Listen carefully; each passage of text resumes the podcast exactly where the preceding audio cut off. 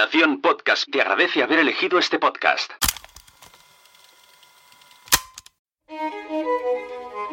Estás a punto de escuchar los contenidos de la sexta edición de PodTalks, el festival de podcasting y networking que se celebró el 2 y 3 de septiembre en Palau Solità y Plegamans con el apoyo de las FanCon.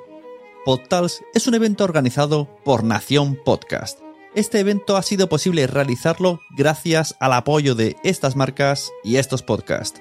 MasterD, VoiceUp, Lucas Host, Mumbler, Crece tu Coco, Viajando en Femenino, Team Barça, Descifrando Venus, Como, el podcast de Antiayuda, La Chispa Blanca, a tu servicio de Noemí Freixas, Javi La Yunta, la membresía Quiero Ser Podcaster, las Meetup de WordPress Barcelona y WordPress Granollers y Metricool. Muchas gracias a todas las marcas y a todos los asistentes que vinieron y apoyaron este evento.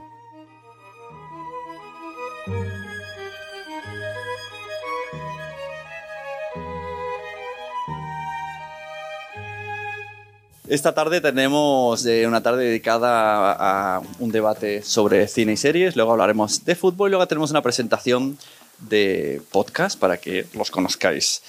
Y para hablar de series, cine, película, streaming y todas estas cosas, pido a fuerte aplauso a las personas que van a subir, como son Alberto Rey, Adam Torrus y Jo- Jordi Dumenac. Modera Ana Reyes, así que bienvenidos a todos.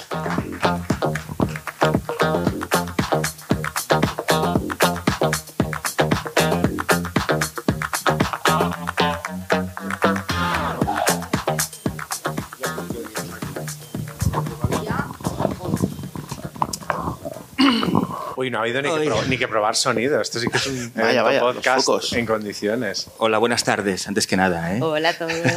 Buenas tardes, buenas tardes. bueno, tenemos una mesa que lo vais a flipar. Sin mesa. Sin mesa, Sin mesa. que lo vais a flipar. Porque además tenemos a tres personas que ocupan como, creo, diferentes roles en, el- en este mundo del cine y las series, ¿no? Tenemos más a alguien como, como Adam, que es más espectador, que además monta festivales, que está como muy involucrado en, Demasiado, demasiado involucrado a veces. demasiado involucrado. Adam eh, es presidente de la asociación FanCon, que los que no os hayáis pasado todavía por FanCon, que está aquí en el Polideportivo, a cinco minutitos andando, 150 metros hacia abajo, en la carrerada, están ahí tres pabellones, mucha gente, muchas cosas.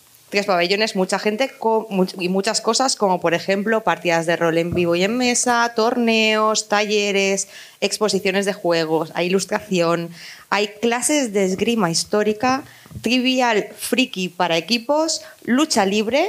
¿Correcto? Trivial friki para equipos porque el otro no lo es, parece ser. No. No, no, hombre, no. el otro trivial es normal. El otro es normal, el otro es de otra clase, este es friki. No queremos alimentar egos, aquí solo crear comunión, comunión. Gente con aficiones afines. Hay temas de realidad virtual. También videojuegos, también tenemos... El autocine fue ayer. El autocine fue Ya, ayer. ya habéis llegado tarde, pero bueno, somos el último autocine que eh, se está haciendo. 60 coches. 60 coches y en absoluto. Y, bueno, Se, con se la escucha la película por Radio Palau. que está aquí al lado, que también nos está echando una mano y sí, sí, son maravillosos. Gracias a ellos se puede hacer, si no, imposible. Y además, en el mes de julio organizáis la segunda edición de Palau Tremola, que es como Palau Tiembla, con una temática en común siempre, ¿no? Sí, Ponéis intentamos tres buscar un, un leitmotiv con tres películas en- de tres momentos en concreto. Este año fue el, el- el diablo, ¿no? La- el icono del diablo, porque aquí en el pueblo tenemos el- un- una leyenda, ¿no? El, dimoni de la pedra llarga, ¿no? Y buscamos un poco un símil y buscamos tres películas que, bueno, más adelante ya podemos comentar si quieres, que reflejan aspectos de este icono que es el diablo. El año pasado fue el bosque, porque de hecho lo hacéis en un bosque. Sí, el año pasado fue eh, eh, La Matanza de Texas, Blair Witch y Hereditary, que fueron, sí, que eh, además el- no hemos comentado el espacio, pero es un, cine al aire libre en un bosque oscuro, sin luz, con solo la pantalla, música ambiente. Es, mm, es interesante luego volver a casa desde ahí después de ver se- según qué películas. Y muy familiar, un ambiente muy familiar. Este año hemos puesto El Exorcista Me fascina la gente que le divierte en esto. y, y- Me y- cago. y mucha- y Imagínate, muchas casi- Casi familias. mil personas cagas para casa. Me Sí, cago. sí, mi- y familias con sus niños. Y yo decía, es El Exorcista, es una película que, bueno, se habla de una niña, pero y sí, sí, muy bien, muy bien, muy contenta la Generación gente. de traumas, una nueva, Sí, ¿no? sí, Eh, bueno, yo soy un poco producto también de... ¿No? Así que, bueno, ¿qué, qué vamos a O hacerle? sea, estás instruyendo a los nuevos voluntarios, Sí, los futuros voluntarios. no es algo querido, pero es algo venido. No, Bueno, luego tenemos a Alberto Rey. Alberto, yo no sé ya cómo presentarte, porque eres escritor, crítico, eh, mm, formas varia- parte de la casas. industria del, ahí. entretenimiento, podcaster, eh, tienes una novela, Ni rubia ni pelirroja, Hago el payaso allá donde me llamen. Bien. tienes todo. la columna del mundo de 2009, creo que es, ¿no? Madre mía. Asesino en serie, Sí. que ya son unos cuantos años Estás tomando poniendo- conciencia del tiempo que ha pasado, ¿no? Y tienes dos podcasts, lo de Alberto Rey, que es un podcast cojonudo de entrevistas, por favor vuelve. Por favor, necesitamos más lo de Alberto Rey. Tienen, y, que, tienen que generarse famosos que estén al nivel. y el podcast de Están Rebobina. todos agotados. Ah, o sea, eh, no, no es que no hayas querido volver a sacar No. el podcast, es que estás esperando a los, A que, a los estoy invitados esperando a que, a que me respondan Julio, eh, Rafael ¿Vale? y Naomi Campbell. Ah, pues vale, cuando correspondan estos tres volvemos a tener podcast. y ten- tienes el podcast también de Rebobina, que hoy venimos a hablar de cine y de series con Isabel Vázquez, ¿no? Y me gusta mucho, quiero leeros un poco un trocito de la intro de este podcast que me gustó un montón. Somos los libros que leímos, las canciones que escuchamos y las series a las que nos enganchamos. Un podcast súper chulo. Sí, bueno, porque supongo que yo me dedico a escribir sobre, sobre cultura porque mm, yo tengo muy claro que, que nosotros nos configuramos como personas también en función de las opciones culturales que elegimos. Si nos gusta el fútbol, si nos gusta la música, qué fútbol, qué música, qué libros, qué películas. Eso es lo que nos hace un poco los, los adultos que, que somos, si es que lo somos. Bueno, bueno. Ya, ya lo, Yo estoy lo- en ello, ¿eh? Lo iréis viendo. Lo iréis No, llegamos a crecer del todo nunca. Mi terapeuta dice que está ahí, que está ya al final del túnel. Que está- está viendo las adultez- sesiones que La nos adultez faltan, is ¿no? coming. Se vienen cositas. Y luego tenemos a Jordi Domena, que es actor y, entre otras cosas, actor de doblaje. Empezaste en la radio, Jordi. Sí, Eh, tiene, lideras el podcast de La Barmella de Cataluña Radio, Sí. que para los que no sepáis, La Barmella sería como la roja, ¿no? Que sería como la lucecita Sí, que es- hace referencia... es la luz que se enciende en las salas de doblaje cuando se va a grabar. Entonces, la, la roja, la vermella en, en catalá, y es un podcast de, de doblaje catalán que se hace en Cataluña Radio. Hemos hecho 20 episodios ya, cada uno entrevistamos a un actor o a una actriz de doblaje y con esta excusa también pues hablamos de cine, de series, un poco de, del, del trabajo de, de la última parte de la cadena de producción si se ve doblada eh, la película o la serie, que es el, el- el doblaje. Y luego dentro de ese podcast además cuenta con una sección que son las leyendas del Faristol, que serían como las leyendas del atril, ¿no? Sí. Donde hacéis también referencia a grandes referentes y maestros de la profesión que ya no están vivos, pero Sí, que, sí. que Son traer. actores y actrices que hemos escuchado muchísimas veces, eh, que ya vienen de las voces de, de oro de los años 70 y 80, que ya no están con nosotros, como, eh, yo que sé, Joaquín Díaz, José Luis San Salvador, eh, en fin, mm, Salvador Vives, muchísimos. Y, y también tiene una, una pequeña sección eh, que con esta excusa, pues también repasando series y, películas, pero a través a, través de la voz, ¿no? que es otra historia que también eh, te llega, te emociona, te lleva a, a recuerdos y especialmente pues en, en catalán, que es, eh, aunque muchos actores y actrices, pues hacemos doblaje en catalán y en castellano. Eh, es para Cataluña Radio y es un poco pues como el catalán también a través del doblaje eh, ha sido un instrumento para que mucha gente pueda aprenderlo a través pues de eh, les sèries de los 90, jo sóc generació bola de drac, dels Sí, sí, sí. animes, de molta gent que ha après català gràcies al doblatge i, i també pues, és un, Es alucinante como, por ejemplo, lo que decíamos de la construcción cultural Bola de Drag. Totalmente. Eh, yo, yo me crié en Madrid, en Madrid no existe. Claro, es No que existe. Es una cosa que ha llegado mucho más tarde. Aquí, Claro, entonces yo aquí me he tenido que, he tenido que fingir. Bola de Drag Tener se- ese referente. ha hecho más por la lengua que, bueno, es de los elementos sociales que ha hecho más por la lengua catalana. Al que tiempo, yo, yo, por ejemplo, no concibo. Para mí, Star Trek es en catalán. Es la nueva generación. Correcto. O sea, esto correcto. es lo que hay. Se hace muy raro. Todas las películas que hemos visto. es que no la acepto ni en versión original. es- eh, sí, correcto. Es muy extraño. Es, es eso, es lo que decíais. Es un constructo de. Señor Data tiene esta voz. Eh, la Forge tiene esta voz. Es como. ¿Por qué hablan y no son esa persona que, con la que he estado de siempre? ¿no? Lo que hablamos un poco de. Me he criado con esas voces. Son las que me, están- me han acompañado a lo largo de- del trayecto. Ahora es como. Tienes que hacer el ejercicio de, "Eh, espera, vamos a buscar distancia. O no. O no. o no, hacerlo. Yo, yo recuerdo una vez eh, que nos mandaron a, a entrevistar a Susan Sarandon, cuya voz no puede ser más distinta que la voz que le colocan en el doblaje, porque claro, aquí decidieron, bueno, pues una persona que, que interpreta a esos personajes tan aguerridos y tan, Sí. y tan fuertes, vamos a ponerle una, una voz. Y ella tiene una voz pues de señora del medio este, así como un- un- una octava un poco más alta, y, y yo es que no la respetaba.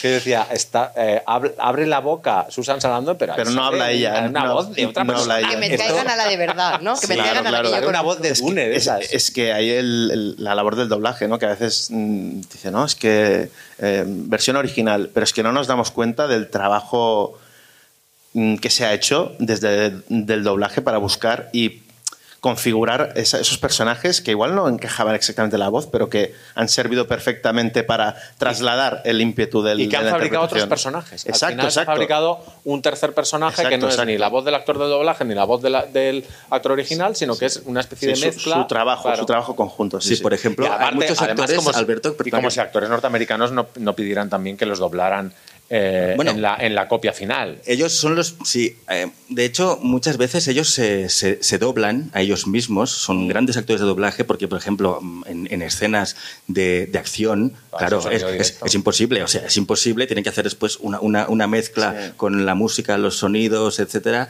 la, la banda sonora, el soundtrack y tal. Y ellos mismos también se, se- se doblan, ¿no? Cuando, cuando acaban. Pero claro, son, son ellos mismos. Y de hecho, mm, esto que decías de, de las voces, que, que es muy curioso en original y después lo doblado, eh, Humphrey Bogart, por ejemplo, si tú lo escuchas en versión original, tiene una voz, tiene sí, una voz así como nasal, eh, aguda. En cambio, la, la voz que, que- que le pusieron José Luis San Salvador creo que fue, claro, es que llena la, la pantalla, llena Claro, el claro. cine y ayuda un poco a lo que era la magia del cine, que no sé si es una cosa que mm, antes lo hablábamos, ¿no? Que a lo mejor se está perdiendo porque estamos cada vez que miramos una película esto mm, pensando, mm, claro, conocemos ya tanto cómo funciona el cine, Mm. cómo se hacen las series, que no sé si hemos perdido eso que decíamos antes de la, la mirada de- del niño, ¿no? Recordando todas esas películas y series que veíamos de, de pequeño. Ahora ya sabemos cómo funciona todo, ya sabemos, todo el mundo sabe que es un cambio de plano, todo el mundo sabe que hay un croma, todo el mundo... No sé si esto ha perdido Bueno, poco. esto lo podemos debatir. ¿eh? Yo empiezo, empiezo a detectar cada vez más tarde una tendencia de gente que se está volviendo a creer las películas. O sea, yo cuando, cuando me pasa mucho, venga, os voy a abrir el melón. Me pasa mucho cuando he trabajado con productos de Marvel, cuando de repente la gente dice, pero en la siguiente película la bruja Chipitín volverá a su planeta, no sé qué, hará lo que diga el guionista. ¿Tú qué coño sabes? Lo que, o sea, hará- Bueno. no son de verdad. Claro, pero es que Este, hay- este no es el foro para decir estas cosas. No, no. Pero, Espera, a que viene no, Adam como que espectador. recordar No, no, no. Que la Es- ficción es Estoy muy de maravillosa porque acuerdo. se la ha inventado alguien. Yo, yo creo que el, el tema aquí de que chocan universos, ¿no? Es decir, hay un, un universo inicial que son los cómics, eh, los personajes que, que son muy icónicos, que llevan muchos años y que tienen su propio género fan. Pero aún así, Pero las películas, ficción. lo- lo- exactamente, las películas mm, han generado otro universo que muchas veces tienen vasos comunicantes y el festival está lleno de gente que le gustan varias cosas y, y se comunican. Pero hay que verlas como productos eh, diferentes, es otra claro, cosa. pero además, y además eso es, lo, eso es lo maravilloso, que entendamos que estamos ante una, ante una Claro. construcción. Pero de verdad diferente, que yo he, diferente. yo he vivido es momentos. distinta, sí, sí. Bueno, el otro día lo contaba, lo contaba en Twitter que casi me pego con un señor por referirme a la ropa de. Yoda como la bata. Perdona, es la bata. Y en el caso de Baby Yoda, la batita. Y, y de repente era como que era. mm, Es que estás tocando Adam- símbolos de fe. Adam Son símbolos de fe. Claro, y yo- estoy y yo- que se, le está personal- tentando el ojo. ¿eh? Personalmente, no, no, yo personalmente. ¿No es la soy- bata? Soy bastante, soy bastante descreído de, gra- de grandes. O sea, me gusta todo, pero no mataría por nada. ¿Vale? Quiero decir, me gusta to- todas las franquicias, eh, me lo puedo pasar bien con casi cualquier cosa, pero también mm, le exijo que me, que me entretenga. O sea, voy al cine si quiero pasar miedo, si quiero entretenerme, si quiero empatizar con una historia, pero le pido que me entretenga, que en sí mismo el producto me da igual de dónde venga, si tiene una historia de cómics, una historia de personajes, pero que el producto en sí, lo que voy a ver, esa hora y media o dos horas, o ahora ya tres horas, eh, que, me, que, me, que me satisfaza. Que, Y que además diga- he, venido, he venido a jugar yo Exacto, también. Exacto. decir, yo eh, cuando uno va- ve una película o, o ve una serie, está, está participando de un juego en el que sabemos que lo que está pasando es ficción. Pues parece ser que, que, que hay momentos en los que no, que son también muy bonitos, ¿no? Que, que el- el- no hay nada más emocionante que, el fanatismo de verdad y que la gente a las que la ficción, y esto lo digo con toda la seriedad del mundo y con todo el convencimiento, a las que la ficción les ha salvado la vida y les ha generado mundos donde eran felices porque su vida real era un infierno. Y esto ocurre y, y yo he escuchado mil historias y no puedo respetarlo más. Ahora bien, cuando la gente dice es que Batman no es así. A ver, Es que- Batman es como quieras escribir a Batman y eso es lo bonito de Batman. Claro, es que, a ver, es eso. el- La sirenita no es negra. Vamos a ver. es que aquí la sirenita con tiene cola. Entonces, a lo mejor Las tendríamos que sirenas no discutir- existen, partiendo de la base, es un relato que ya fue edulcorado en el momento en el que se hizo, porque el real es mucho más oscuro y tenebroso. Es decir, al final todo es, eh, hay que ser conscientes de que todo es la versión que te quieren mostrar y tienes que aceptarlo, no con todo el background que te viene. Y, bueno, es lo que decía un- poco, de que en la actualidad ya no es vas al cine y disfruta, es la sociedad eh, eh, genera un- unos debates previos al estreno de algo que, luego van a, inclinar la opinión pública de lo que va a ver la gente. Aparte, cada uno tiene, cada uno ve la, la ficción y la lleva como a su mundo particular, ¿no? Yo siempre cuento que cuando yo, a ver, a mí Marvel me interesa y a la vez no me interesa, generacionalmente no me pertenece, lo sé, no estoy, no estoy implicado en absoluto, entonces lo veo un poco desde fuera. Entiendo que es el 90% del cine actual y que, no, que no se puede despreciar y que es una manifestación cultural de primer orden, pero yo no conecto y, y lo asumo. Como tampoco conecté por edad con, con Harry Potter y en cambio puedo decir que es la bata de Yoda porque yo he llorado con Yoda, así que eh, ojito, que a lo mejor tenía que haberme pegado con ese señor. Pero No, el caso no, es que sí yo decía, recuerdo ver a Avengers Endgame, una película que nadie ha visto, una película indie, y ver la famosa escena en la que aparecen todos, ¿no? Todos. Es que me encanta porque, me- me- o sea, a veces pienso que hay gente que no ha visto Avengers Endgame y que no le puedo hacer spoilers. O sea, es la película más taquillera de la historia. ¿No la has visto? ¿Dónde, ¿Dónde estabas? Tú no la has visto. Yo no lo he visto. Bueno, pues hay una escena en la que salen todos, todos. Y todos, dado que, que, que todas las superestrellas de los últimos 20 años, de alguna manera, han participado del universo Marvel, es como ver como la primera, cuando te hacen el contraplano de los Oscar de las primeras filas, pero disfrazados.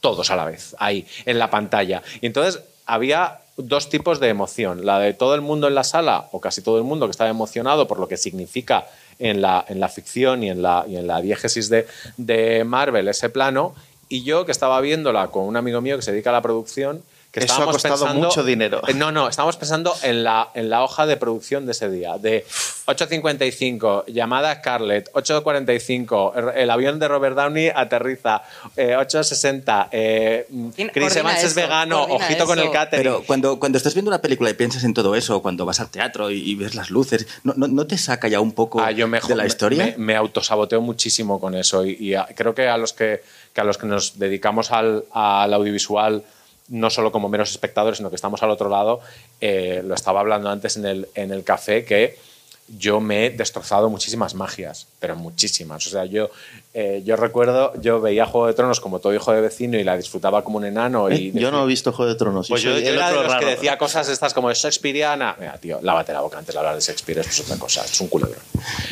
Y recuerdo que fui al rodaje y a la vuelta yo ya se lo veía el cartón, las pelucas. O sea, me había autosaboteado el- eh, esa magia. Pero es verdad que, esa magia es yo creo que es una de las cosas más bonitas que ha inventado la humanidad, que es las narrativas audiovisuales y que, como decía antes, y, lo sostengo hasta el fin de los días, hay muchísima gente que es más feliz o feliz o lleva una vida eh, que les parece tolerable gracias a los cómics, gracias a las películas y gracias a las series. A mí me pasa que depende.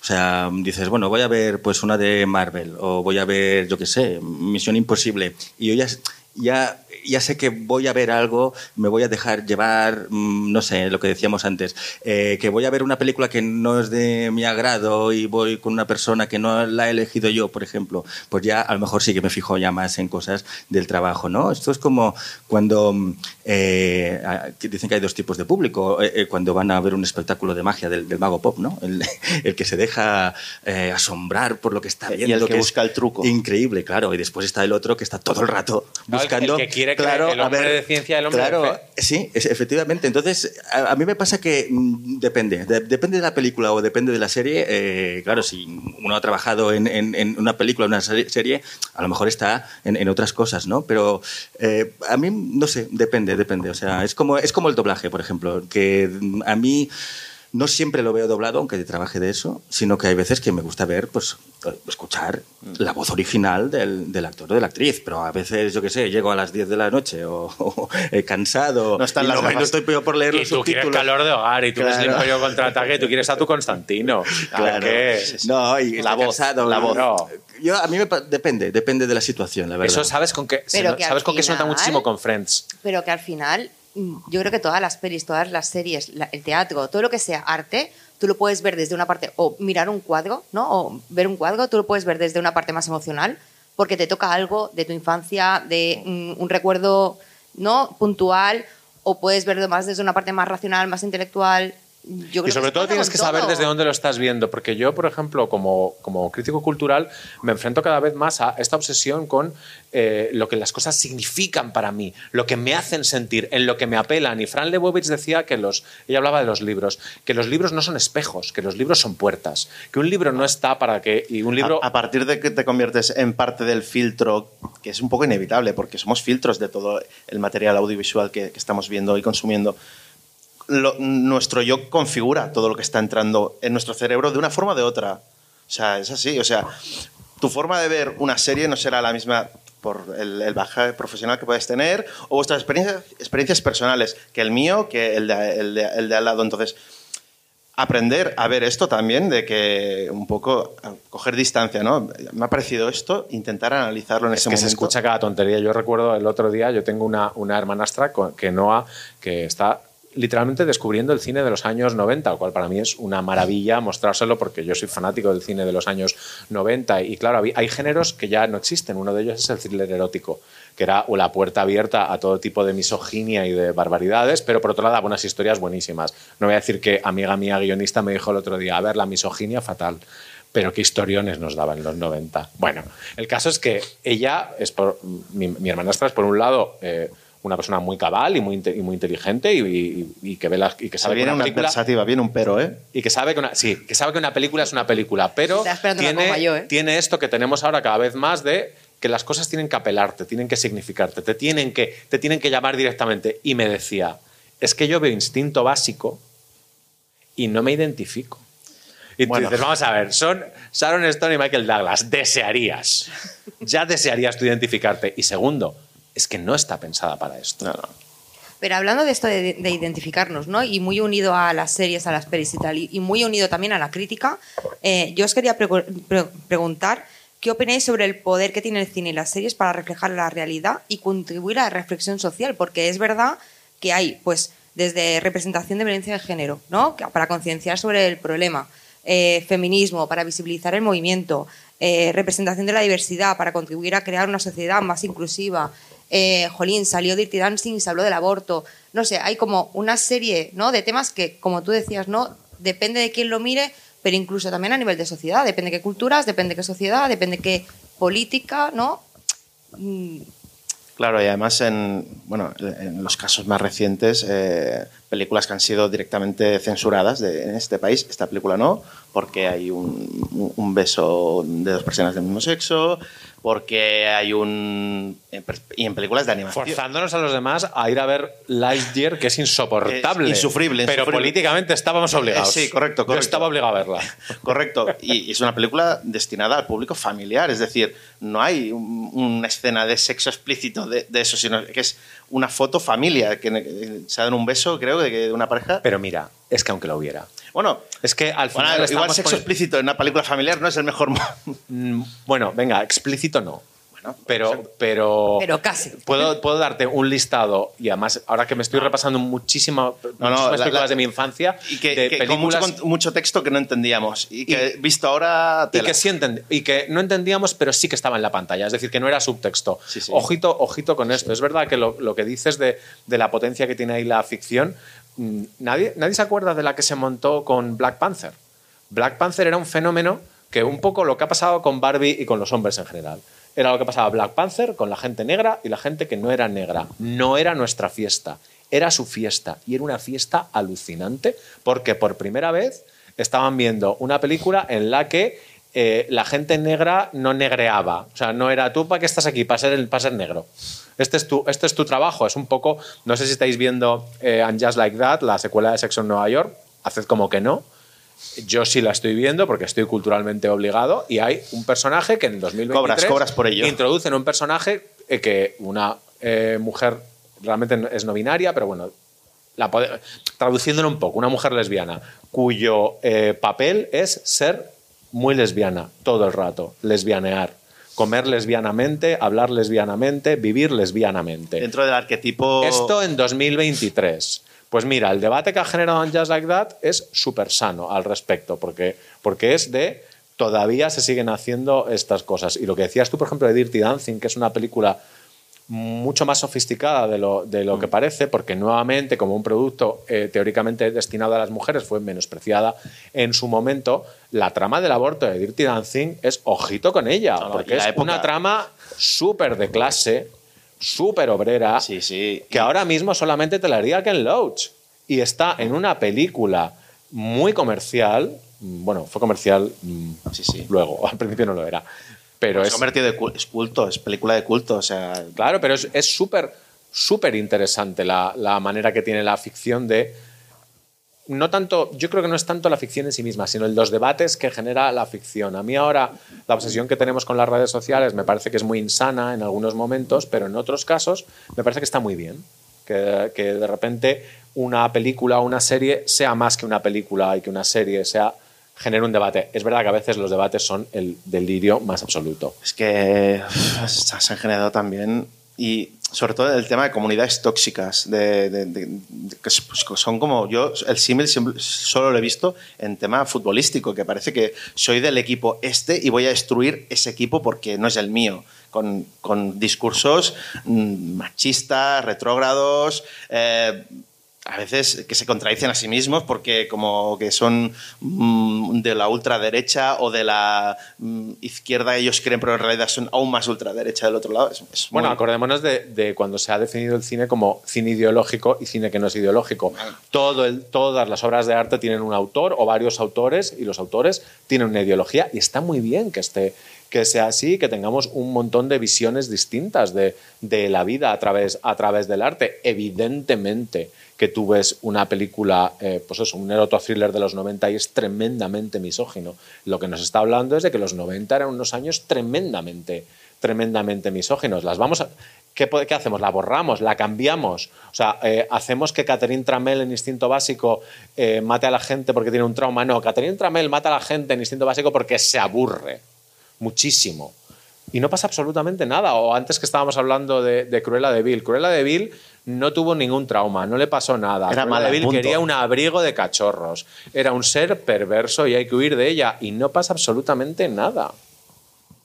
Es que yo Cruella a tope. ¿eh? O sea, con, con- cuando vi la película y vi que tenían que explicarnos por qué Cruella era mala. Es, es Disney, o sea, hay que, Sí, pero- hay que cre- crear un mensaje. Pero yo, por ejemplo, una película que defiendo mucho es, es Joker.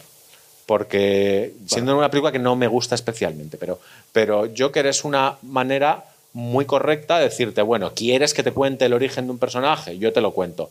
Pero no te voy a contar un... Sí, no te un- doran la píldora, ¿no? No te voy a dorar la píldora, quiero decir, sí. este tío era un que era un producto de la idea es que Joker es un producto de la sociedad como si como si los demás no lo fuéramos. Mm, Pero este tío Solo eh, que él y fue más lejos, ya está. Claro, el error fue de la sociedad por no encerrarle antes, Sí, sí. no por fabricarle. O sea, esas, y, y a mí a veces me parece que esos debates se nos van muchísimo de las manos. Esta, esta edición del Festival de Venecia, al pobre Bradley Cooper, eh, el pobre Bradley Cooper de repente tiene una película que va a optar a todos los Oscars y que es la- el plato fuerte del Festival de Venecia. Bradley Cooper. O sea, la cosa más basura que ha habido en Hollywood en 40 años. Ya se nos está metiendo en Bueno, no, no, a ver, a tope con Bradley. O sea, yo cualquier persona que pica piedra hasta conseguir lo que quiere, a tope. Pero si hace 20 años nos dicen que Bradley Cooper va a estar en el Festival de Venecia con una película dirigida, protagonizada y escrita por él, diríamos, bueno, sí. Y el siguiente, ¿quién es? Leo Harlem. Pero Con todo el cariño. para todo cariño para Leo, que es mi meta vital. Pero, y de repente se ha montado una gordísima sobre la nariz del personaje que interpreta en la, en Sí, la película, la que es Leonard lleva, Bernstein, sí. porque dicen que está haciendo eh, apropiación cultural de la, de la cara judía sin ser el judío. Y tú dices que es Bradley Cooper, tío, que es su único eh, oportunidad para estar en el Festival de Venecia. No le jodas la vida a esta pobre mujer. Abramos el melón de la culturilla general, ¿no? Esto, la gente que te viene y te dice, ¿no has visto no sé qué? Pues esto es cultura general.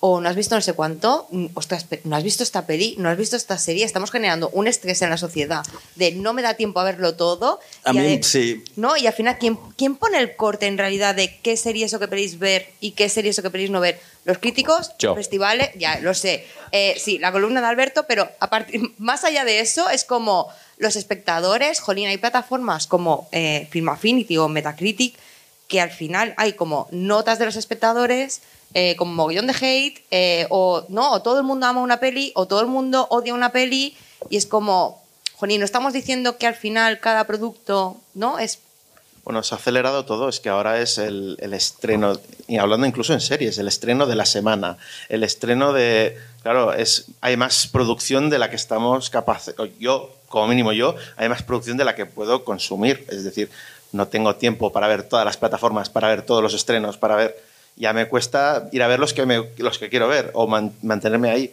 Es, un ritmo de producción, es una locura, es una locura. No, y a- aparte, eh, yo, yo, por ejemplo, ahora, ahora mismo tengo como, no sé, un- un- unas 10 o 12 series por ver, que sé que todo el mundo dice que son buenísimas y yo me siento como un tonto porque no, no me, es que no me da, no me da la, La, vida. la no- lista no- de pendientes, es que Claro, eso entonces- solo hace que crecer. Sí, Nunca- pero a nunca. mí me Le pegas un delete de vez en cuando y te quedas Pero anchísimo. Dice, sí, sí, no visto, pasa me gustó nada. mucho. De verdad, no pasa nada. O sea, esta obsesión que tenemos o que nos hemos autogenerado de ver todo es, es, una, es una especie de paradoja de la, de la disponibilidad. Mm. De repente, cuando nadie dijo nunca nada de eso de los libros, Sí, sí, en habiendo bibliotecas desde siempre, un- o de la música. O sea, nadie se quiere escuchar todos los. Bueno, habrá gente que quiere escuchar todos los discos, incluso ir a todas las exposiciones, ni siquiera ver todas las funciones Claro, de teatro pero- que hay en una ciudad. todo el mundo quiere estar integrado Claro, en es- las es el- es el fenómeno social. Entonces, claro, hay una Exacto. cosa que si hay un grupito de cuatro o Yo en la cinco, conversación de ah, ¿tú no has Stranger visto? Things no me quiero integrar. No, pero hay- hay Tengo un edad. Sí, pero en un grupito, por ejemplo, que estás hablando, y, ay, pues yo no la he visto, ay, pues es buenísima, dices, "Oh, pues tengo que verla. Entonces, eh, también hay otra cosa, que es que se genera una expectación enorme con estas corrientes en las redes, eh, lo- los, críticos, por ejemplo, no, es que esto, eh, es, que esto es, es- es malísimo, no lo veas. Y después lo ves y dices, pues tampoco Hype. no es Hombre, tan malo, ¿no? La Puede previa estar que nos cocinamos nos condiciona lo que vamos Claro, a ver. y A mí me también ha al- pasado al contrario, de, pero- que- de no querer saber cos- de nada, Sí, pero nada de, de- sí, sí, de- de ciertos productos porque me pueden condicionar a, a cómo lo voy a ver. Y algunas películas que me esperaba que por bueno, compañeros, amigos, etcétera, que han visto, que me han preparado en plan, ya verás, vas a odiarlo, y luego he dicho, ah, pues casi te da vergüenza decir, es que me ha gustado, me he entretenido, pero te han hecho un constructo mental de, de prepárate que vienen curvas, que dices luego, ah, pues igual no... no te- Pero mira, esto acabamos en eh, ese día que a ti lo que te apetece es un McDonald's. Correcto, Y de correcto. repente el plan empieza a escalar y vais a un restaurante maravilloso que por otro lado te habría apetecido en otras, en otras circunstancias. Y acabas comiendo una comida que en ese momento no es la que quieres, pagándola a, a precio de oro cuando dices, yo es que a mí, me, a mí el cuerpo me pedía nuggets hoy.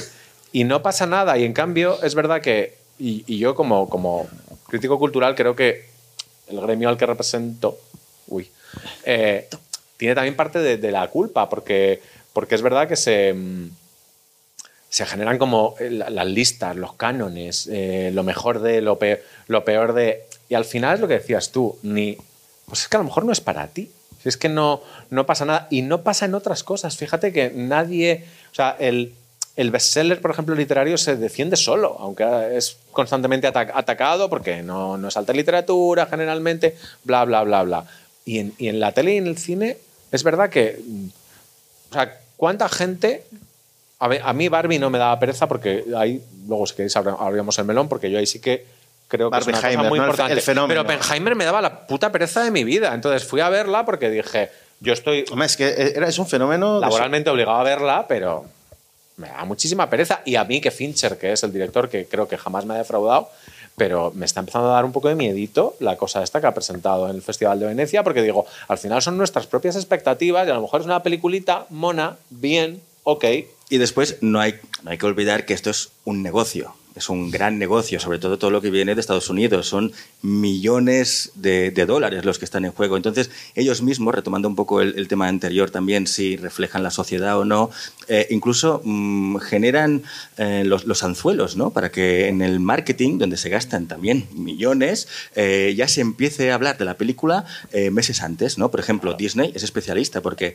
en cada película casi hablabas de, de Lightyear, el, beso de, dos chicas, o no- bueno, no sé si sea un beso o un abrazo. En Elemental ahora también eh, con, con Pixar han, sacado un personaje que también, también eh, antes de la película mm, ya daba eh, mucho, mucho juego la gente hablando, que era un, un- una, no sabíamos si era una chica, un chico, un personaje no binario. Que- Alucinante, que- pues en el que fuego, salía. el agua, la tierra, y nos vamos a preocupar Claro. de sus pero, pero la gente ya hablaba de eso, ¿no? Entonces yo creo que y, eh, ellos no son tan tontos y, y ya meten Bueno, allí no un- menospreciemos la claro, cantidad de estupidez, ¿eh? Se, Que- se juegan muchos millones allí, o sea, es una industria, es un, un gran negocio y después, claro, eh, todo el mundo pues habla de eso o no, pero ya tienes tu campaña de publicidad en ese sentido y después, claro, todos lo comentamos, todos opinamos, todo el mundo dice lo que le parece, pero ya estás hablando de esto, ¿no? Ya estás hablando de, todo esto. Hombre, aquí han sido muy listos porque claramente han intentado al principio enfrentar dos películas porque se estrenaban al mismo tiempo que en principio eran para públicos muy distintos que luego se ha visto que en realidad no porque son películas que llegan Barbie- a gran hablas. que, sí que llegan a gran público es decir el, el, el, el, hashtag este de Barbieheimer que se generó es de, peli- de gente que decía yo puedo ir a ver una y luego me voy a ir a ver la otra O sea, me parece que Me voy de rosa en una. Murphy dijo Sí, sí. di- dijo, mm, pero ¿por qué no vas a ver Barbie aunque se estrene Oppenheimer? Ves a ver una y luego vete a ver otra. Y es maravilloso que se estrenen dos películas que pueden gustar a tanta gente de cosas tan diferentes. Pero ¿tú crees que no hubo gente que fue a ver las dos justamente por este pique que hubo entre las dos? Seguro, decir, Mira, "Oye, yo fui a voy ver. poder decidir yo tengo cuál una me ha historia buenísima. más. Yo fui a ver Oppenheimer, la, la fui a ver a un pase de prensa y luego eh, yo la quería ver en IMAX eh, porque, porque además yo, yo me creo a Nolan. Y es verdad que, que Oppenheimer. menos, yo me lo creo menos. bueno, bueno, pero Oppenheimer, si no la habéis, si no la habéis visto, eh, es verdad que aquello que dijo Nolan de yo te voy a dar una, un motivo para que tú salgas del cine y, y no creas que has tirado el dinero. Dando a entender que en algunas películas ocurre, que yo también lo creo, que es verdad que la calidad que tienen los televisores domésticos, la calidad que da Netflix ahora, por poner un nombre en una plataforma, es muchas veces equiparable al de, al de una mala sala de cine. Y él dijo, si tú vas a ver Oppenheimer en, en IMAX, tú recibes algo que no recibes en otro sitio. Eso es cierto. Pues yo me fui a verla en IMAX ya sabiendo lo que quería, porque había visto la película antes.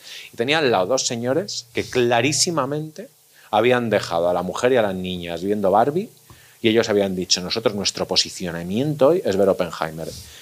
Y me dieron ganas de decirles, estos son tres horas de Nolan.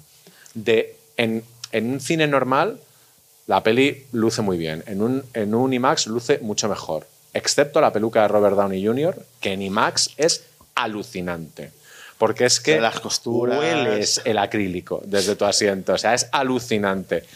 Pues No te ahí pondrías había dos señores que dijeron tres horas de turra, vamos a salir aquí con la cabeza como un bombo porque poco se habla de que Gaes tiene que estar haciendo el agosto con los espectadores de Oppenheimer. Y es verdad lo que tú dices, se había generado una rivalidad absurda cuando dices, pero si es que me parece lo más bonito del mundo el verano que hemos tenido, de poder ir un fin de semana al cine, incluso como me ocurrió a mí, que fui, fui a la primera sesión de Barbie de unos cines absolutamente populares de Madrid. Y era una fiesta a la que yo, no, a la que yo estaba invitado, porque estaba ahí, pero no era mi fiesta y me pareció maravilloso. Las, las chicas disfrazadas, el, el ambiente. Y a la semana siguiente te metes a ver Oppenheimer, a, a que te fría la cabeza eh, con la bomba este señor. Me parece. ma- ¿qué, qué necesidad tenemos de generar una rivalidad dentro de que esa rivalidad a Barbie le ha venido bien? Pero a Oppenheimer. Sí, sí, sí. No, a ver, yo creo que aquí han, han sido muy listos los dos. Vamos, sido- Nolan, Nolan debería estar besando el suelo por donde pisa Margot Robbie. aplaudiendo con las orejas, sí, sí. Pero bueno, yo creo que ha funcionado. Son-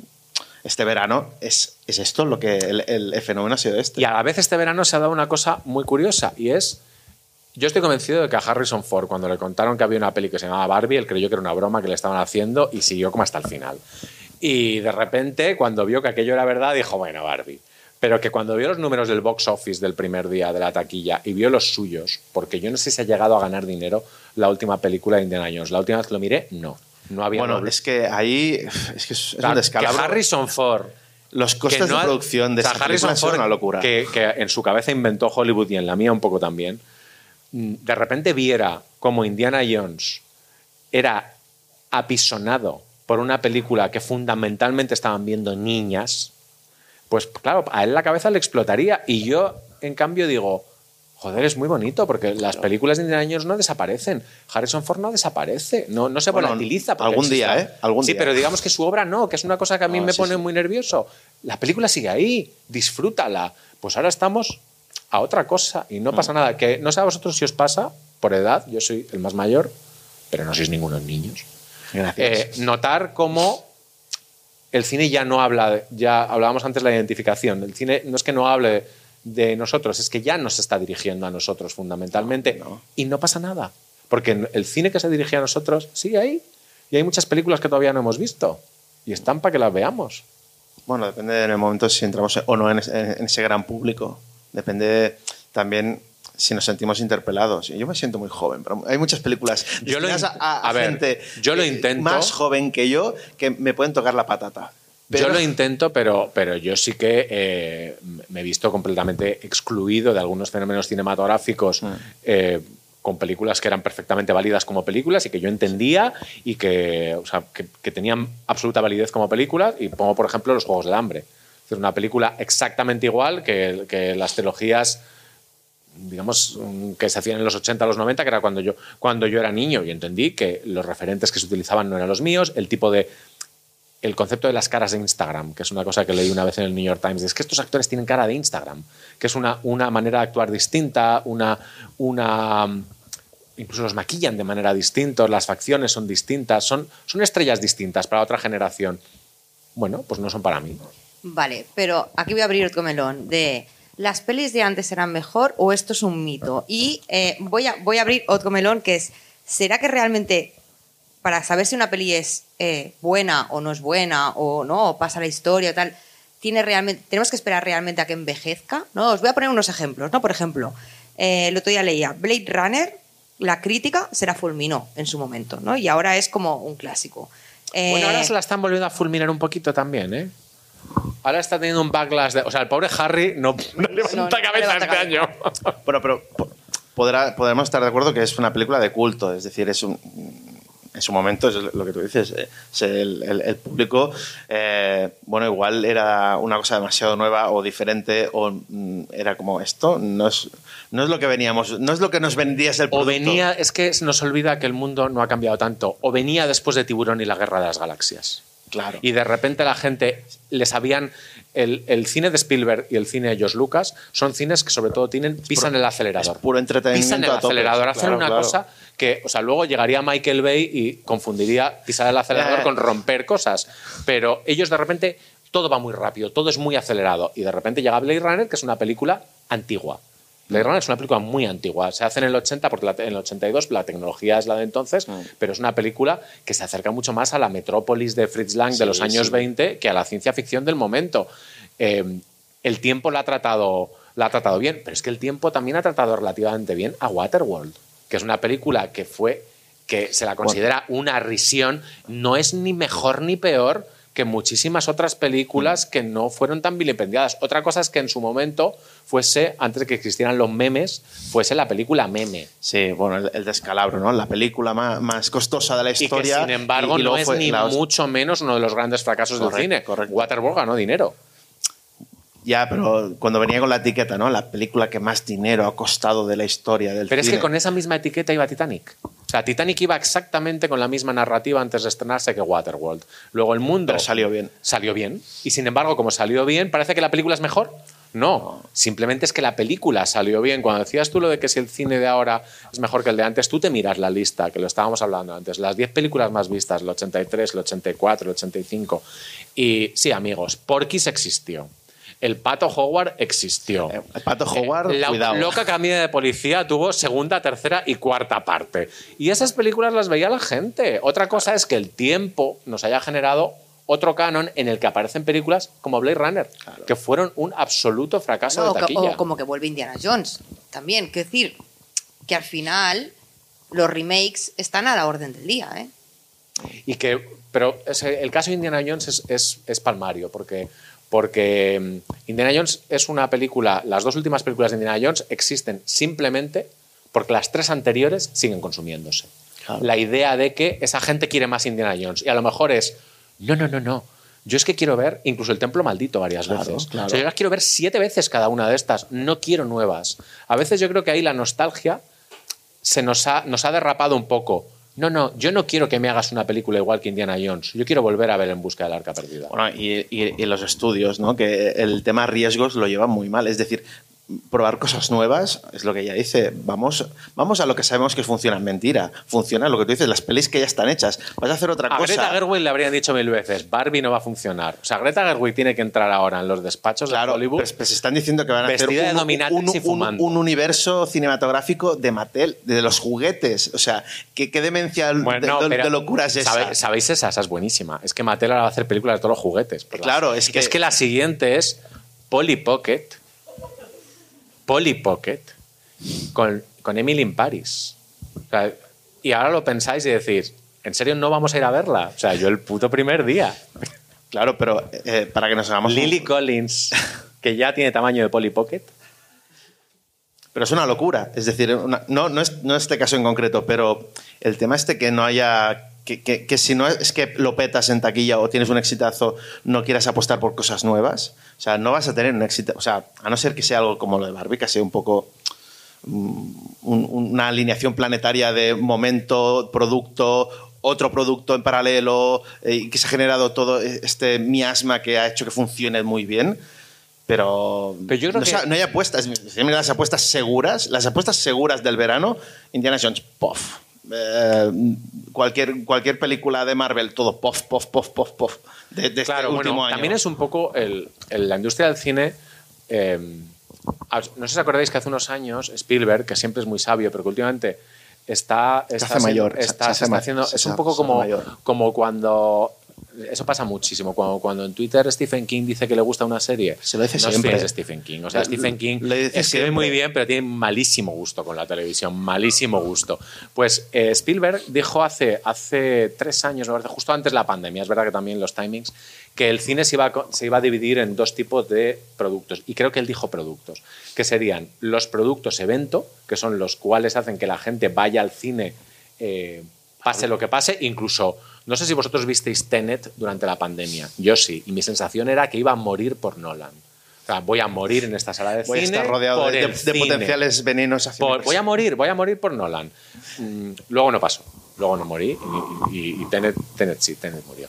Pero bueno, el caso es que eh, Spielberg dijo que las películas se dividirían, en- se dividirían entre eso y las películas contenido, que son películas que no tendrían por qué tener una calidad distinta, sí un precio inferior y que irían directamente al consumo en plataformas tras un paso discreto o no por Pero es que te estás cargando la clase media del cine Sí. y eso es dramático. Pero ¿qué pasa? Que luego él hizo eh, West Side Story.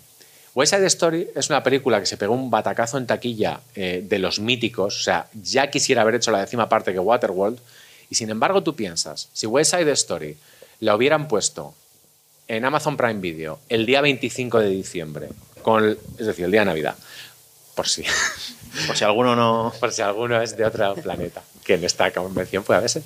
Eh, si lo hubieran puesto el 25 de diciembre con el letrero de la ponemos el 25, pero el 1 de enero sale, solo hay cinco días para verla, habría sido el evento cinematográfico visto en casa eh, más legendario de la historia. Es decir, él mismo no entendió que él estaba haciendo una película contenido. Él creyó que su película, por ser evento, suya, era una película, era una película evento. Y el tiempo eh, le dio todavía más la razón cuando las películas de, de Spider-Man, las últimas, que son películas muy humildes para lo que es el cine actual, Mm. son evento. Son películas evento. La segunda vez que yo dije voy a morir, voy a morir de COVID por una película fue con la última, la última Spider-Man. Que la gente acudió al cine en números todavía mayores a, los, a las cifras prepandemia porque era un evento y porque merecía, merecía El riesgo, la pena. el riesgo merecía la pena. Claro, esa- ese cambio en la distribución eh, es el que hace, pues eso, que las películas ahora cuesten. una película se hunda habiendo recaudado 400 millones porque ha costado 300. Claro, pero es que, pero es que es eso, se cargan. Yo, donde estoy viendo que esto no. O sea, la única, el único género que estoy viendo, bueno, igual porque es el que consumo más, en el que estoy viendo que esto pasa menos es en el terror. En el terror aún hay clase media. Existe la clase media en el terror. El- Es un, un género que no tiene por qué ser excesivamente caro, que es un, un género que suele funcionar y que es un género que siempre ha estado un poco como denostado y que ahora incluso en premios galardones está ganando puntos. Entonces, eh, es el único género, porque yo qué sé, mm, comedias, dramas, todo es o, o- o se van a números que esperan hacer el taquillazo del año o es directamente video on demand, es decir, Además que el plataforma. terror es muy curioso porque el terror no admite superproducción. Eso- Esto es, Exacto. Esto es, Bueno, se puede llegar a hacer, pero una superproducción Sí, pero de terror hay es muy, muy a barata. ver, un fantasma da miedo. 75 fantasmas viniendo con naves espaciales ya no dan miedo, ya es otra cosa, ya es no me lo creo. Esto no pueden ser fantasmas. Pero Al- Alien, por ejemplo, si quieres... mm, eh, es- Alien es terror. Es terror, pero tiene- podría, un Alien hecho hoy día sería, podría llegar a ser bastante caro. Que además, tú eso, tú eso estarás súper al tanto, la nueva Alien han decidido bajarle muchísimo el presupuesto porque las dos anteriores, tanto Prometheus como Covenant, estaban desproporcionadísimas de Claro, presupuesto eso y haciendo una taquilla muy decente. El estudio no estuvo, contentas con, no estuvo contento con ellas y ahora la han vuelto, la han devuelto al terror. A ver, yo he visto el tráiler, es un poco eh, maricones, esto es la 1. Esto Bueno, es la eh, misma, eh, es lo mismo. Van a, van a eso. A, Es a mí no lo me parece mismo, mal. no me pero a mí no me parece bien. A mí me parece mí me bien, parece me bien parece porque bien es. Porque, y, y quiero que haga unos números Me buenísimos. parecía que no iban a estar de acuerdo y al final os has dicho, Sí. ¿y nos parece Bueno, a ver, es que se llama Alien Romulus. La verdad es que el, el, el tráiler está muy bien porque es una mez... O sea, yo al principio creí que era una mentira, que era una broma, que no era verdad, porque es un poco Alien Elite. Bueno, ¿Sí se, no? se podría, se podría entender, se podría entender. el sí. Italian. Eh, pero por otro lado, dices, es que es esto. Es decir, el público que va a ver que, que- que va a ver esto es un público muy grande, pero, pero es un público también un poquito nicho. Entonces, dales. y- pero nuevamente, yo siempre pienso, eh, ¿iría a ver Alien Romulus o me pondría por enésima vez, otra vez, la, la primera? Hombre, yo buscaría algún cine, que esto aún lo hacen, que meten la primera. Porque yo soy un, un, un tarao. Pero claro, cosas que te interpelen al momento, a la generación de ahora, eh, el producto atractivo es ese, el, el que supuestamente mm, te van a fabricar para ti. Bueno, no para ti, sino para los chavales de 20 o 25 que tienen que ir a gastarse el dinero al cine. Pero es eso otra vez. En este caso de que hemos llegado a Alien es eh, grandes IPs, grandes franquicias. Pero hay muchas películas mm, de, de terror. eh, claro, en Sitges se ven cosas muy extrañas, ¿no? Pero es el. Ese es un titular que vale para cualquier festival de Sitges. En Sitges se ven cosas muy extrañas. Correcto. Pero también es. Y eh, gente aplaudiendo todo. Bueno, demasiado. es que. El, bueno, es que Sitges funciona diferente. forma parte, ¿no? Claro, es, hecho, for- claro, es, es, eh, muerte, se aplaude. Títulos de crédito El se Festival aparte. de Sitges es un poco, ojo a la comparación. Cuida- cuidado, eh, cuidado No, que- es, Ojo, es ojo. buenísima. Es un poco como Miguel Bosé en los 80, te quiero decir. Podríamos estar Lo de ves acuerdo. ahora, espera que acabe la argumentación. Lo ves ahora y dices, no, ya, pero es que veníamos de donde veníamos y queríamos Bowie, que era lo que molaba. Y, y llegó Miguel Bosé y dijo, a ver, yo Bowie no soy, pero tampoco soy los coros y danzas. Eh, aplaudidme muchísimo.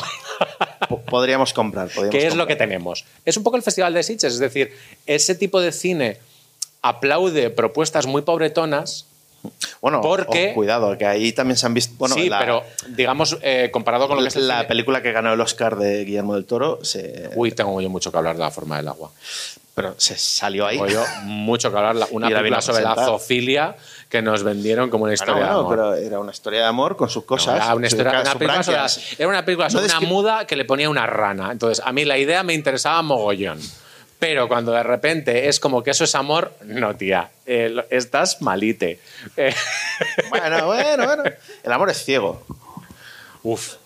Fíjate, antes que hablábamos de Alien, es que es una cosa que yo tengo que contar. Es que mi, mi cabeza funciona como funciona, porque la primera película de adultos que yo vi fue Alien con mi padre. A mi padre le pareció que era buena idea ir a llevar al niño a, a ver Alien. Estuve 20 años sin poder, no, más de 20 años, 30 años, sin poder ver el- la escena en la que, La- el- voy a hacer el spoiler, en la que el huevo se abre y salta. Ah, Porque es vale, una no- escena no además no la que ahora, pecho. ahora que sé cómo se hace el cine, dijo, eso es una escena grabada y luego pasada a tres, a cuatro veces la misma velocidad, o sea, multiplicada por cuatro la velocidad en el montaje, pero yo en su momento creí que eso iba a esa velocidad en la vida real. estuve 30 años sin, sin, sin poder verla y, el, y cada vez que la vuelvo a ver, lo que decíamos antes, la identificación y de la... Vuel- Vuelves el, a, a terror, pequeño el temblando. terror es el de entonces. Y, y he, y he visto físicamente ese, ese huevo, que es de un plástico malísimo, porque está en... en- está en, en- Han, han pasado los años. es malí, o sea, es un plástico. O sea, yo dije, esto es una reproducción, me dijeron, no, este es el original, pues es horrible, es malísimo y de malísima calidad. Pero aún así, yo recuerdo que cuando me dijeron, y en esta sala eh, nos, nos llevaron a, a un estudio y nos pasearon por... por tenían, tenían, no era nada oficial, pero tenían en el estudio como cosas de películas antiguas y como buen friki, pues me interesaban todas. Pero cuando me dijeron, en esta habitación está el huevo de Alien, yo dije, Claro, no quiero parecer esa persona que, ay, es que tengo ansiedad. Pero, pero, Pero dije, ojito, que no sé cómo puedo reaccionar. Si eso se abre, ¿no? Y cuando llegué dije, "Pues es de plástico. Murieron todos tus temores de infancia en ese momento, ¿no? Pero es la, esta cosa que tiene el, el cine de, aunque sepamos que es mentira. Eh, Pero es que en el momento que te pasó no era mentira. ¿Habéis visto Homeland aquí? Es que quiero, quiero ver que estoy. A ver, sí, levantar ¿no? la mano. ¿Quién ha visto Homeland? Bueno, pues si no os explico la situación. En Homeland hay dos personajes básicamente. Y es un poco eh, el gato y el ratón. Es una, un agente de, le- de la CIA y un, eh, un militar que ha sido secuestrado y que lo, por, por Al Qaeda, creo que era, y que vuelve a la vida mm, en Estados Unidos, pero no saben si le han lavado el cerebro y si es un agente doble, bueno, whatever. El caso es que hay un- una escena en la que ellos dos se ven. La primera escena en la que ellos se ven físicamente. Ella le ha visto a él a través de una videovigilancia que le han puesto en casa. Pero la primera vez que ellos se ven, mira, se me ponen los pelos de punta. Es una cosa de dirección, de guion y de actores. Pero tú ahí notas que esas dos personas se han enamorado. Y que eso va a ser una relación muy tóxica y muy horrible. Y esa magia, mm, yo por ejemplo, es una de las magias del cine y de la tele que, Bueno, es- estos son cinco minutos. Quiero cogerte un momento. El- O sea, Sí. ¿en serio? ¿De verdad? Hombre, yo aquí yo desnudándome Claro. cual Chester. Eh, Estaba a punto de, de- de sacar la O lagrimilla. sea, contándoos la primera vez que dije, yo no me he debido enamorar nunca. Porque esta, es ma- eso. esta mañana que llevaba yo el pollo, yo me esperaba que los invitados dejaran de hablar, tío. O sea, ha sido como aquí a saco. Quiero cogerte el guante un poco de esto, sobre todo de la parte más emocional, ¿no? Y aprovechando que estás Jordi, ¿no? Que cuando, cuando vemos cine o vemos series y están dobladas, eh, a mí me llama mucho la atención pensar que al final un actor o una actriz, antes de rodar una escena, ha ensayado, ha estudiado, eh, se han hecho mil pruebas, ¿no?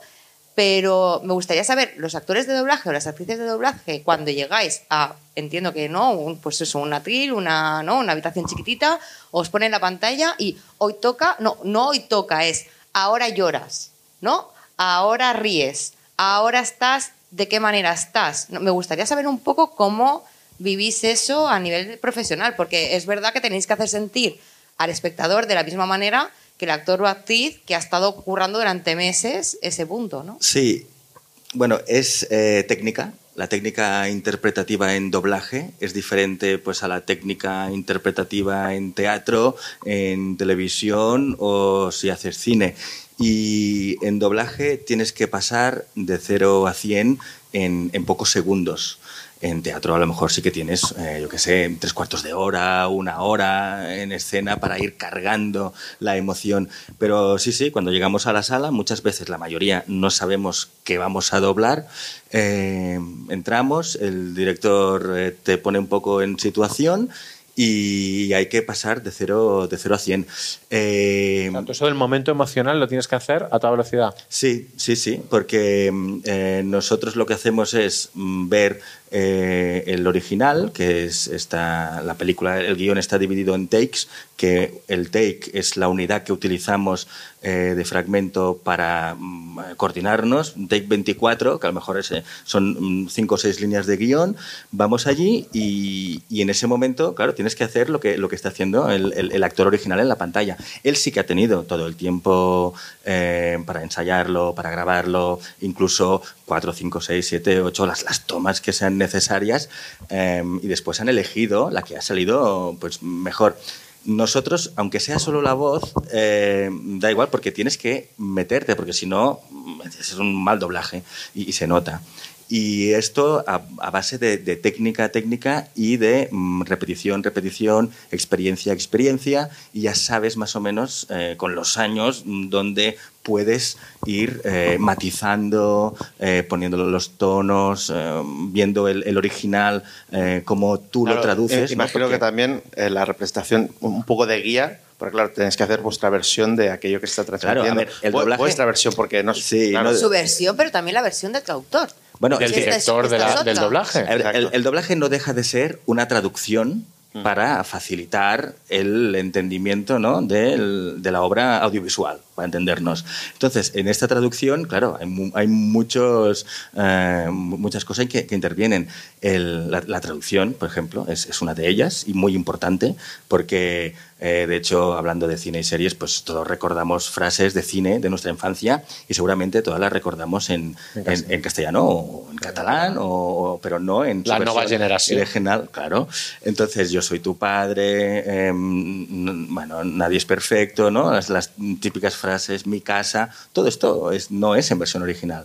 Eh, entonces, la traducción es muy importante porque si en lugar de mi casa hubieran dicho mi hogar, ahora diríamos mi hogar. Bueno, el famoso Entonces, Sayonara Baby, que no- no, era tal, que era hasta la vista. Y yo no soy traductor y entonces no conozco muy bien cómo funciona, pero sí que sé que depende del producto que tú tienes, no utilizas el mismo lenguaje. Si son eh, pues unos negros, como comentábamos, de Black Panther, de, de un barrio de no sé dónde de Nueva York, que la clase alta británica, que unos chicos eh, de, o unas chicas de, de no sé dónde. Entonces la traducción es, es muy importante y de hecho, bueno, a ver, siempre hay debate ¿no? en las redes de, de- de todo, incluso de la traducción. Hay muchas obras que, que en- por ejemplo, en, en, en- en el doblaje en catalán, por ejemplo, el tema de las traducciones del, del idioma, eh, hi, ha, hi, que, que no se sap, que, per exemple, el, el català sembla que no es pugui tocar i a la Barbie, a Barbie per exemple, van posar la, la paraula raro, ¿no? que sembla un castellanismo, ¿no? Y, y llavors va haver hubo mucho debate también si raro se podía poner o no. Claro, todo es el tema de la traducción.